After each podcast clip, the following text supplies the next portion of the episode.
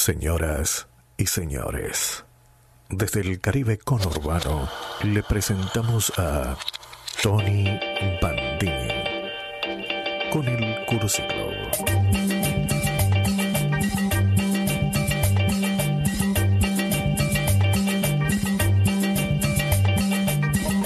Bienvenidos al Cursi Club en una nueva emisión en vivo aquí en el Caribe con Urbano, programa 39. Bienvenidos a este programa que es fuerza, es valor, es poder, es alimento, antorcha del pensamiento, manantial del amor, fuente de vigor y celo. En sí, condensa y encierra lo que hay de grande en la tierra, lo que hay de hermoso en el cielo.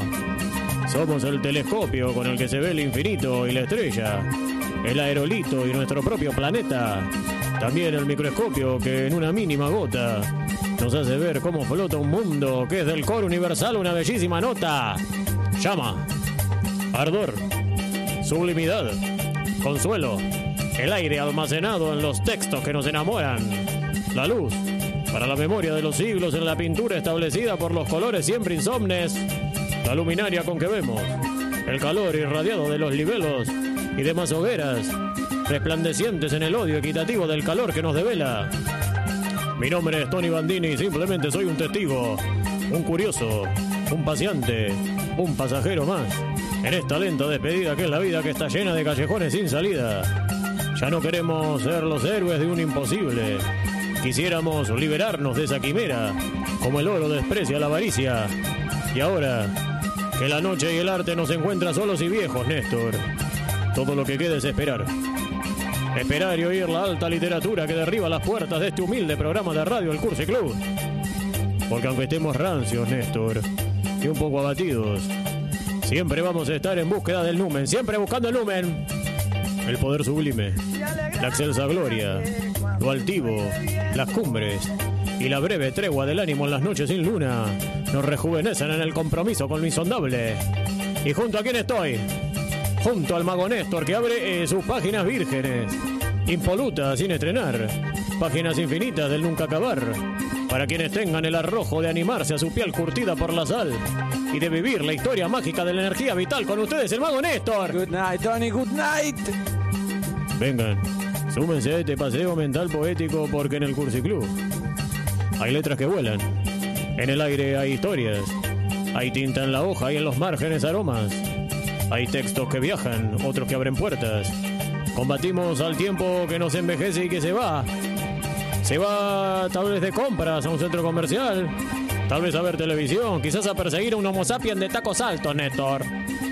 Esperamos en el balcón tan enlutado como ayer con las yendras de la infancia que la tierra extendiera sus alas en nuestro amor deshabitado. Supimos que la rosa caería y el hueso del durazno transitorio volvería a dormir y a germinar y nos embriagamos con la copa del aire hasta que todo el mar se hizo nocturno y el arrebol se convirtió en ceniza. Sangran todavía las heridas viejas que dejara el libro triste. Siguen nuestras almas doloridas viendo que el infolio grave, serio, lleno de tristeza, se resiste a desencantarnos del misterio. Páginas henchidas de locura, interrogaciones, consejos, lamentos. Pero aunque quieran escamotearnos el suelo debajo de los pies, Néstor, nuestros cuerpos quedarían quietos. La poesía nos da levitación. Si estamos desnudos, la música nos viste. Si estamos cansados, los libros nos transportan. Y si nos quedamos mudos, el verso nos declama. Percibimos los hilos, la juntura, la flor del universo, sino las propias entrañas del universo y también el espíritu de este programa de radio. Esto es el Cursi Club por Radio Exa y Estudio en una. Y este gualicho turbio, gualicho turbio, gualicho turbio, gualicho turbio, enredándome, enredándome, enredándome, enredándome, enredándome.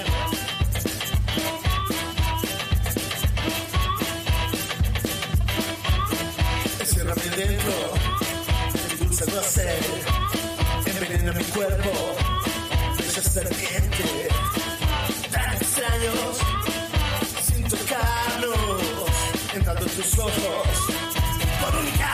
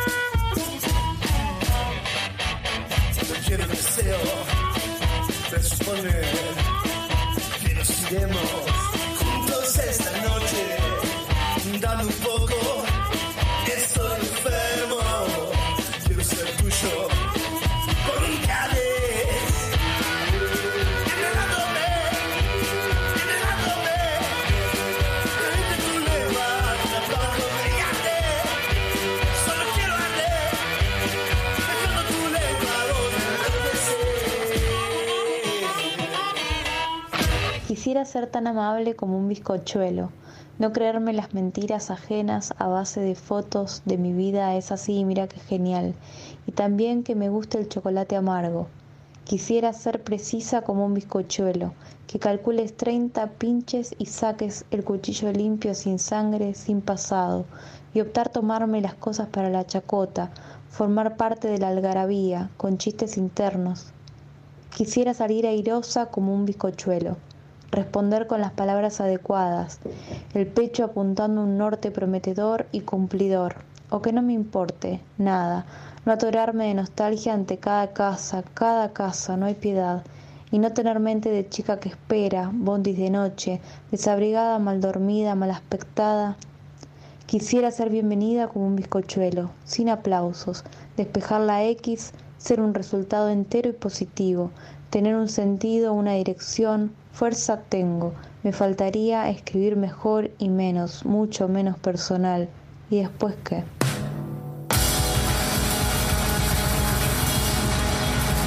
Recién pasaba Manuela Teso con su hermoso poema. Y ahora escuchamos a la piba berreta, la piba berreta, la piba berreta con golpe de suerte.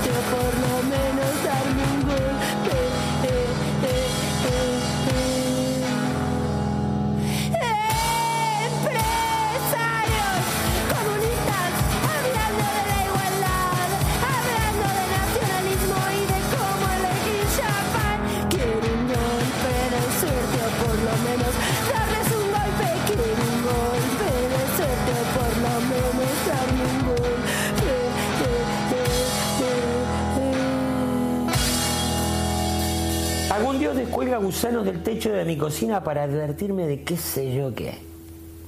¿Hay algún vidente en la sala? En este punto de la partida estoy exhausto. Las canas asoman en mi sien y no entiendo nada. Amo poco, anhelo mucho y no doy nada. Versitos ridículos y arroz servido. Me disfrazo de frívolo, me desnudo de santo, me abro y me cierro, me exhibo mucho, me avergüenzo poco y me extingo a mí mismo. Volvamos a barajar. Yo quiero cartas nuevas. O no jugar más. O arrancar de vuelta. Extirparme el alma. Operarme las tetas.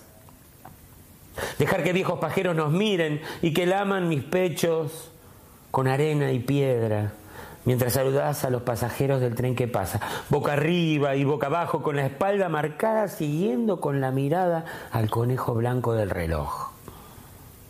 ¿Hay algún portador de buen sentido en la sala que tire por la ventana ese conejo de mierda y ese reloj? Volvamos a barajar. Quiero cartas nuevas. Sé que acá se juega por plata, acá hay buena guita. Entonces apuesto. Versitos ridículos, el arroz que no me comí, sienes con canas y todos los pasajeros del tren que pasa, porque hoy, hoy voy a jugármelo todo.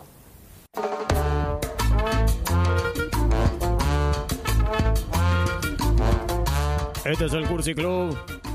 Y el que pasaba recién eh, era Poroto Riera, Néstor, que según me confirmó la producción, las 20 personas que tenemos trabajando. ¿Cuántas personas están trabajando en la producción ahora, no, Néstor? no, 15 ahí, tuvimos que 15 despedir, personas. tuvimos que. ¿Cómo, Néstor? A mí no me gusta eso de que despidan gente. No, acá. no dan los números, Tony. No bueno, ¿quién es el responsable de que hayan echado a esa Y- persona? y usted sabe quién es. Cristiano Carvalho y Fede Eh, Mancitelli. no le caían bien. Cristiano caían bien. Carvalho, Fede Mancitelli. Ahora yo voy a nombrar. eh, usted pregúnteme, ¿quiénes son los responsables?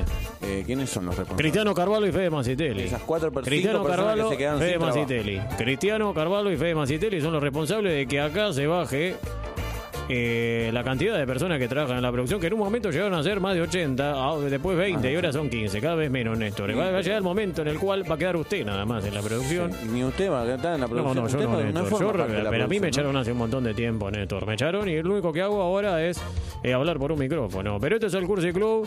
Quiero recordarle a todas las personas que están del otro lado escuchando este programa de radio. Algunos tal vez no le están escuchando, le están escuchando entrecortado. Quiero que sepan que este programa, este humilde programa de radio, programa herramienta, programa alimento, Néstor, sale en radioexa.com.ar y también sale en estudioluna.com.ar. Así que eh, si están escuchando este mensaje medio entrecortado, les quiero avisar que pueden eh, optar eh, por las diferentes eh, páginas en las cuales nosotros estamos saliendo. También salimos en YouTube y en un montón de otras cosas, Néstor, que yo no sé, porque soy una persona grande, que no sé de eso de, de Twitch, de YouTube, todas esas cosas, pero Y creo que estamos Bueno, el encargado de Twitch lo echaron, así que no salimos más por Twitch.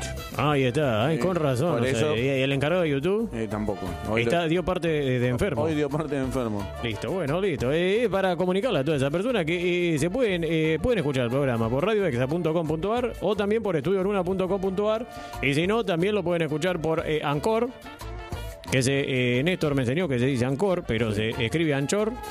Y eh, también por Spotify. El Cursi Club, el Cursi Club, el Cursi Club, el Cursi Club. Como todos los martes, Néstor, tenemos una consigna.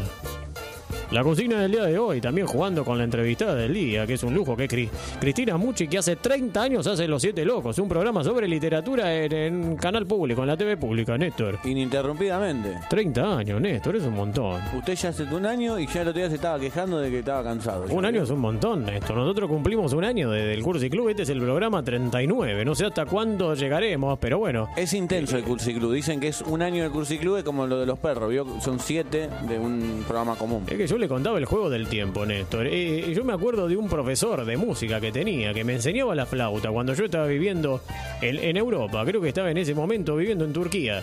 Me estaban enseñando a tocar la flauta. No, no, me mira Néstor pensando que voy a salir con algo picarón. Y no, una Néstor. flauta. Y me dice, eh, eh, mire el reloj fijamente cinco minutos, me dice Bandini. Y se va a dar cuenta de, de que es un montón de tiempo, cinco minutos. Y usted lo utiliza mirando solamente el reloj. Así que utiliza esos cinco minutos para estudiar la flauta eh, por día. Y, y bien, tenés ¿eh? razón. Yo lo Muy probé. bueno. me- eh, no toqué la flauta, claramente, pero eh, mirar el reloj durante cinco minutos es un montón de tiempo, Néstor. Claro. Entonces eso significa el juego del tiempo. ¿Cómo va cambiando todo? Y esta eh, mujer que tuvo un programa o que tiene un programa durante 30 años es un servicio eh, que a largo plazo, Néstor, es impresionante. Por eso la consigna de hoy va a ser ¿qué libro falta escribir? ¿Qué libro falta escribir? Espero que la gente que participe, que las radio escuche y los radio escucha, que participen de esta consigna, que es ¿qué libro falta escribir? Eh, hagan eh, volar a su imaginación, que sea un comentario con alas, que nosotros vamos a pasar al final del programa, Néstor. No lo vamos a chequear, lo pasamos, así que pueden decir lo que quieran, lo primero que se les ocurra, se les cruce por la mente. Pero para que ustedes puedan mandar un mensaje necesitan el teléfono, Néstor. Sí. Y lo voy a decir primero yo, porque yo soy el conductor del programa, Néstor. Usted me está sacando protagonismo, llegan mensajes, Mago Néstor, Llegan Mago Néstor, Mago. Néstor, todo Mago Néstor. Así Mago que no basta de Mago Néstor. 15 6 41 85 876 15 6 41 85 876 Ese es el teléfono, pero Néstor, yo ahora, bueno, le voy a dar una oportunidad. 15, Néstor. 6, no, Néstor, 4. Néstor, aguarda un ¿Qué? minuto, Ah, Néstor. perdón. Acá los tiempos los manejo, estamos hablando del tiempo. Cierto, Entérese, verdad, los tiempos los manejo yo, Néstor. Yo soy el conductor del programa, así que, eh, eh, primero, porque lo noto siempre desconcentrado. Cada vez su nivel de imaginación, no sé si es por las drogas o por los excesos que usted tiene, Néstor, Ajá. Que no estás dejándose volar la, la imaginación. Hoy vamos a hablar de los libros, así que yo le voy a ir nombrando libros. Sí. Y usted los haya leído o no. No, Se quiere matar, Néstor. Le, le quiero esto, ¿eh? Néstor, sáquese los auriculares, no quiero que escuche esto. Quiero hablar con los radioescuchas y la radio escucha. ¿Escucha, Néstor, algo? No, no escucho nada. Y me contestó, Néstor, me acaba de contestar, Néstor. Le te estoy diciendo que no escucha nada y me contesta. Por favor, córtese. Le- bueno, se cortó ahí, Néstor. Néstor no escucha nada y yo quiero comentarle que Néstor es una persona que, tiene ciertos problemas. Entonces ahora que no está escuchando, yo le voy a nombrar algunos eh, libros que él seguramente no leyó, pero él va a tener que explicarlo, va a tener que dar una especie de, de- sinopsis. Desconéctese, Néstor, conéctese otra vez, por favor. Ahí está, Tony, volví. ¿Qué pasó? A ver, ¿qué tengo que Eh, hacer? yo ahora le voy a dar unos libros. Sí. Los títulos de unos libros. Usted me va a tener que contar esos libros. Eh, no, no se detienda mucho, pero me me va a tener que ir contándolo por más que no los haya eh, leído. Ok. Eh, Rayuela de Cortázar. Sí, se trata de una niña que juega Sí. todos los días en la escuela, en los recreos. Eh, hay un, un campeonato de, de, bueno, de rayuela. Muy bien. ¿Y qué le pasa? ¿La- ¿Es solo de Rayuela? No, ¿Qué no, le- no, bueno. No, eh, no hay un clímax. No, hay un conflicto que es con otra niña, que es por Ah. a ver quién era la que la que saltaba mejor la- lo- los, los cuadraditos. Y tan, tan, tan famoso ese libro por Sí, eso, Néstor. porque, Es- eh, porque el tipo el tipo lo que eh, describía muy bien las situaciones. Ah, está bien cómo tiraba la piedra. Estaba el cielo, estaba la, tierra, La el piedra cielo. rodaba por la rayuela y caía en el número 7 y el 7 se besaba con Bueno, la bueno, piedra. bueno, bueno. El Aleph de Borges, Néstor. ¿De qué se trata ese libro? Bueno, el Alep es muy bueno ese. Ese se trata del perrito. Primero se llama el Aleph, no el Aleph, Ah, el Aleph. Ah, me, con- me confundí. El Aleph. Es- Ese es el, el del perrito. Es- eh, Borges tenía un perrito que le decía Alep, Alep, Alep, y venía. Entonces, eh, a, la, a la- a la noche, cuando el tipo se, se piantaba porque se iba, me Sí. viste que a los perros les gusta. O sea, Borges, el libro que escribió era sobre, Sobre su era, perro. eh, su propia vida. eh, Sí, su lo- era como un autobiográfico, pero como que era el perro. el- ¿Y cómo le decía cuando lo llamaba? Alep, Alep, Alep. Aleph, es de Néstor. no, no, no es sobre héroes y por favor. Ese, ese es el, el de los... De, de Ernesto Sábato. Es muy. Es, es- creo que Tolkien lo, lo- lo plagió, porque es medio como el Señor de los Anillos, que es toda una comunidad ahí con enanos, gnomos. Ah, el Señor de los Anillos Y, de... eh, te- muy parecido, muy parecido. Yo pensé que me iba a hacer un chiste que tenía que ver con alguien que trabajaba en Once, pero bueno, eh, el Martín Fierro, Néstor. Ah, ese sí, ese lo leí, Tony, ese lo leí. ¿De Ese qué se trata? Era un herrero que trabajaba en González Catán y le reparaba las, las herraduras a los caballos y bueno, nada. ¿Y cómo se llamaba el herrero? Martín. Martín. Y le decían Fierro, que era un porque era el herrero, claro. Por último, la Biblia, Néstor. Uy, ese, es- ese es uno de los que a mí me, me voló la cabeza. Se trata de un señor Sí. que estaba, que era un mago en realidad, era Sí. un mago. Y como usted. Claro, entonces el primer truco que hace, pa, agarra un montón de pescado y los, los empieza a multiplicar. Sí. Y la gente se volvió loca, imagínate. Se lo llevaron, lo encerraron y lo dejaron como siete años produciendo pescado. Sí. Y ahí, bueno, los chinos se enteraron de eso y lo fueron a buscar, porque viste que los chinos con el pescado andan muy bien. Claro. Entonces lo, lo capturaron a este muchacho, bueno, no me acuerdo el nombre ahora muy bien de cómo se llamaba, el protagonista de la Brian. Brian, ahí Brian. está. Y bueno, eh, medio que hubo un, un problema ahí con los romanos y los chinos que querían a ver si, si lo podían agarrar, ¿viste? Sí. Me encantó. muy. Me voy a leer ese libro, la Biblia. está muy bueno, está Está muy bueno, me encantó. Se trata sobre la pesca ilegal. Estamos hablando de los libros. Ese fue Néstor comentando eh, la sinopsis, en verdad. De, de los libros estos, Rayuela, el Aleph, que él confundió con el Aleph. Pero bueno, eh, no sabía yo que eh, Aleph era el perro de Borges. La verdad que eh, Que era maravillosa. judío el perro, por eso. Las historias que estaba contando Néstor. Pero eh, hoy vamos a hablar de los libros, Néstor. Este es un programa que puede entrevistar a, desde a un tanguero, puede entrevistar desde a una mujer eh, que eh, es especialista en el horóscopo chino, eh, puede entrevistar a un músico, puede entrevistar de todo, Néstor. Hoy vamos a entrevistar a una periodista, a una conductora de un programa que estuvo al aire durante 30 años hablando de libros. Algo que uno dice, no, esto es imposible, pero es verdad. Y este programa hace lo mismo, Néstor. Sí. Durante un año que ya es un milagro. Pero un año nuestro puede llegar a ser como 25 años de la gente normal. Pero vamos a hablar de libros. Y cuando hablamos de libros, quiero decirle, Néstor, que los libros se prestan. No importa eh, que no vuelvan los libros y si, y si regresan esos libros. No hay como apreciar esas manchas de mate en sus hojas. Y cuando empiezo a decir esto, eh, me gustaría sentir una música que lleve la palabra como si fuera un mar, como si un mar estaría llevando una ramita. Como este comentario que estoy haciendo sobre los libros. Que los libros eh, eh, se prestan, Néstor. No importa que no vuelvan. Y si regresan, no hay como apreciar esas manchas de mate en sus hojas. Sus dobladuras, los subrayados, las hojas salidas. El olor a río. Las migas de pan viejo, su color amarillo, hasta su mugre. También algún señalador casero, un boleto, una pluma, una flor, o esa carta olvidada. Los libros son de nadie, Néstor. Ni siquiera de las editoriales salvajes que imprimen, imprimen, imprimen. Pero pueden imprimir mi impresión sobre un libro esas editoriales, Néstor, ¿no? No hay como leerlos más de una vez. En diferentes estados. En diferentes edades. Porque a veces el que cambia es uno y otras veces el que cambia es el libro. Evoluciona. Sus palabras significan otra cosa. Porque al fin y al cabo, un libro no es la palabra libro que estoy diciendo. Es eso que no puedo decir ni aunque lo intente. Escuchen, lo puedo decir mil veces, Néstor. Libro, libro, libro, libro, libro. Sin embargo, el libro que yo me imagino es diferente al que se imagina Néstor. Es diferente al que ustedes están imaginando. Es lo que lo hace de nadie, ni siquiera de la palabra, porque eh, su labilidad es océano. Es siempre profundidad. Una hondura que ahoga. Como la desesperación de sentir que una vida no alcanza para leer todos los libros que existen. Pero cuidado que me refiero a libros, ¿eh? No a papel con palabras reunidas en un texto con cierto sentido, libros de verdad. Porque hay que estar atentos. Muchas veces la gente piensa que está leyendo un libro, pero en verdad solo está leyendo lo que escribió otra persona. Hablemos de libros, no de otra cosa. Si hay algo que me gusta es no entenderlos nunca, Néstor, y que ellos no me entiendan, las peleas, las discusiones, las reconciliaciones. Borges y yo sabemos de eso, sí, Borges, el que firmaba los libros. Sin embargo, lo más lindo de esos encuentros es la soledad.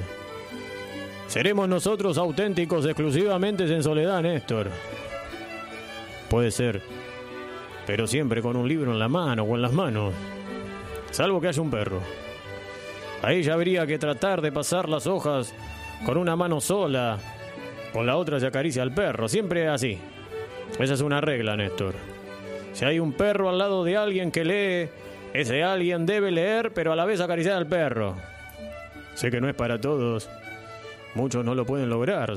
Solo los lectores de libros de verdad podemos hacerlo, y no hay algo más placentero.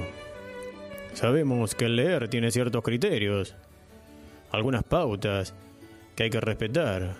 Si no, no se está leyendo un libro, simplemente se está leyendo. Algunos periodistas entrevistan a los firmadores de libros, como si estos pudieran hablar en su lugar. No se dan cuenta que un libro es un omnibus linguis. Se comunica con cada lector en su propio lenguaje. Se expresa en tantas lenguas como tantas personas lo agarren y lo lean.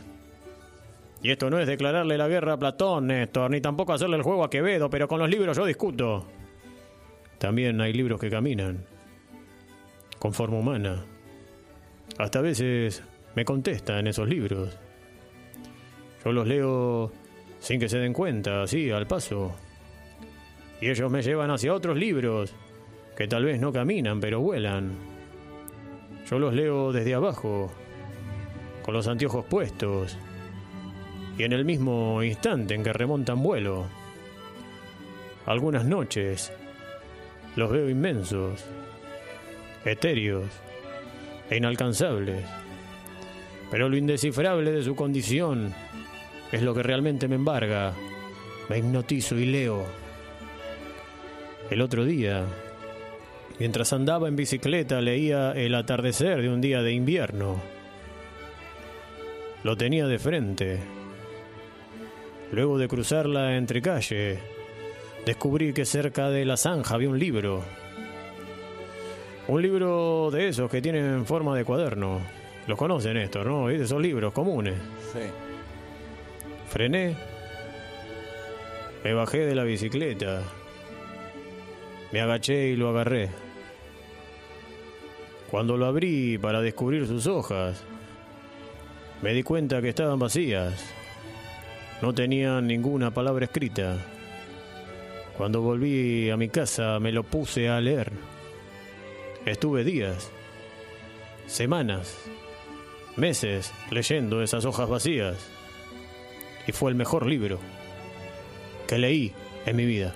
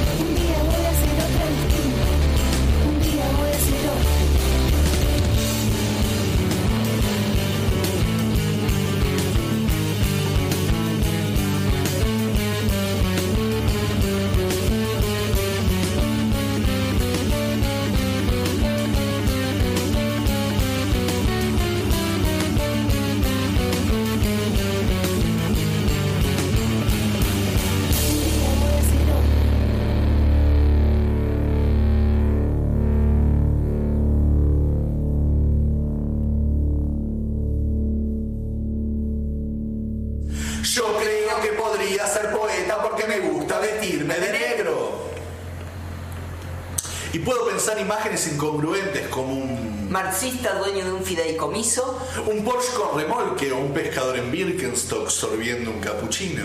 con el meñique apuntando al cielo. He estudiado a los poetas que hacen canción sus líneas, Sin más razón que el hecho de que así se debe hacer.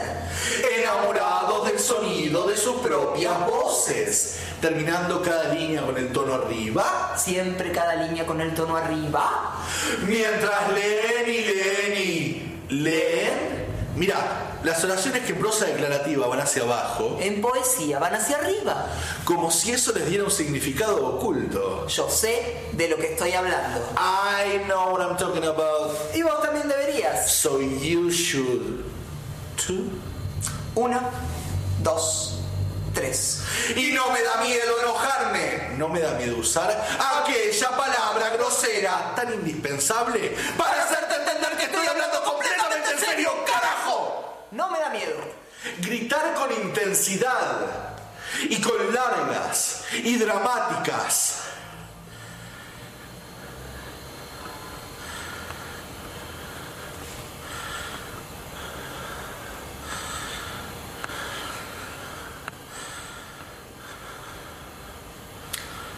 Pausas. Cargado de ansiedad.